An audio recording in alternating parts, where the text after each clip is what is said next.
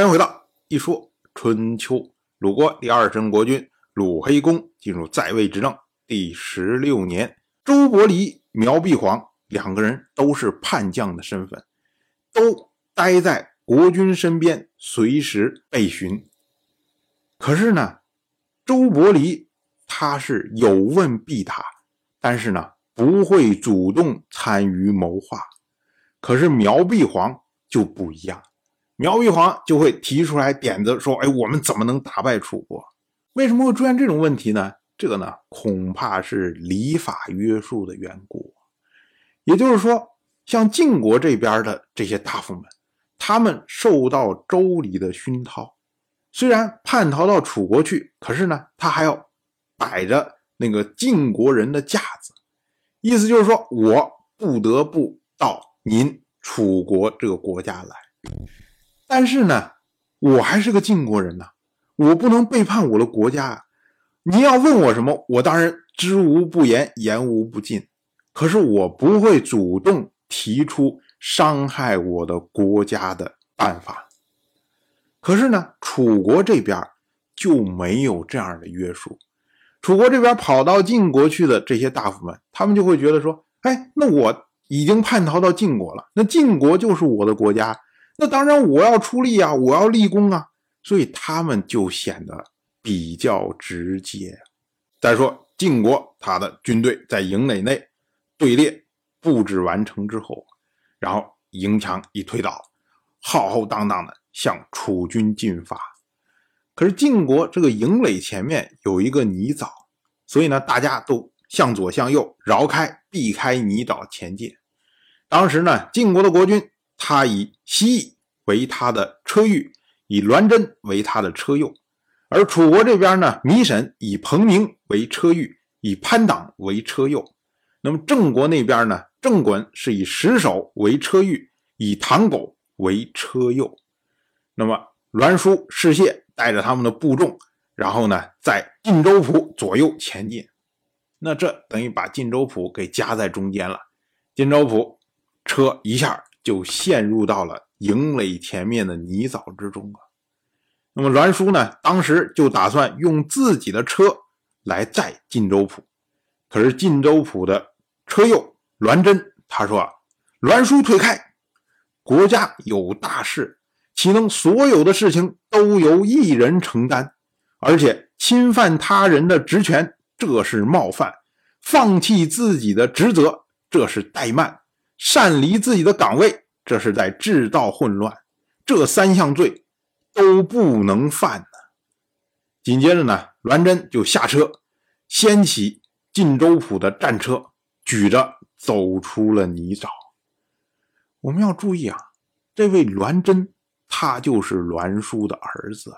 为什么晋州府他的车陷入泥沼之后，栾书要来载晋州府呢？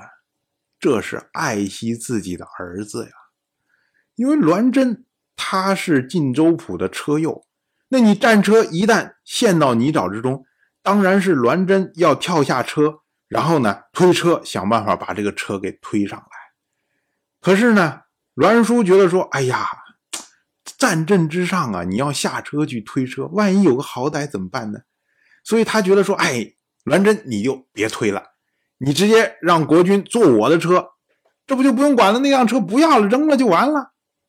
可是呢，栾真不这样看。栾真就是说，推车就是我的职责呀，我是车右，我怎么能放弃我的职责呢？什么事儿都交给你栾叔一个人干，哪行啊？所以我就要推呀。所以他才会下车，然后呢，把这个荆州铺的车给推上来。我们要注意一个细节啊，栾真。在称呼栾书的时候，直接称呼了他的名字，这个呢是春秋的一个习惯，因为你在国君面前呢，那么大臣之间相互都是以名字来称呼，这是表示对国君的尊重。我们再说啊，楚国这边在开战前一天，当时呢，楚国大夫潘汪的儿子潘党，他呢和楚国的另外一位大夫养由基，两个人闲着没事儿比剑。我们要注意啊，这个潘党他是楚国国君糜沈的车友，那肯定是以勇武见长。而这位养由基呢，他是楚国有名的神箭手，所以这俩人呢，一想那怎么比呢？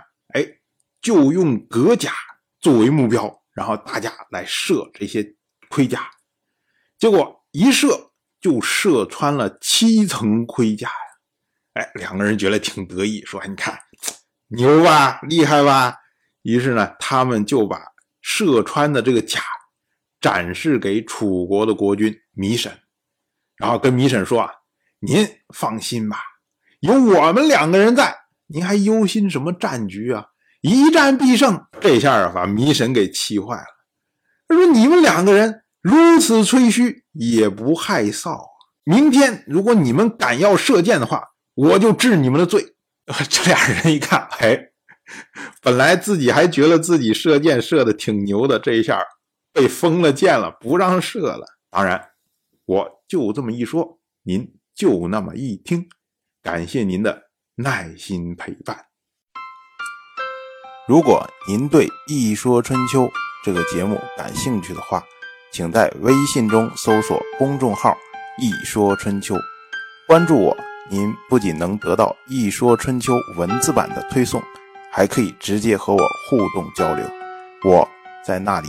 等待您的真知灼见。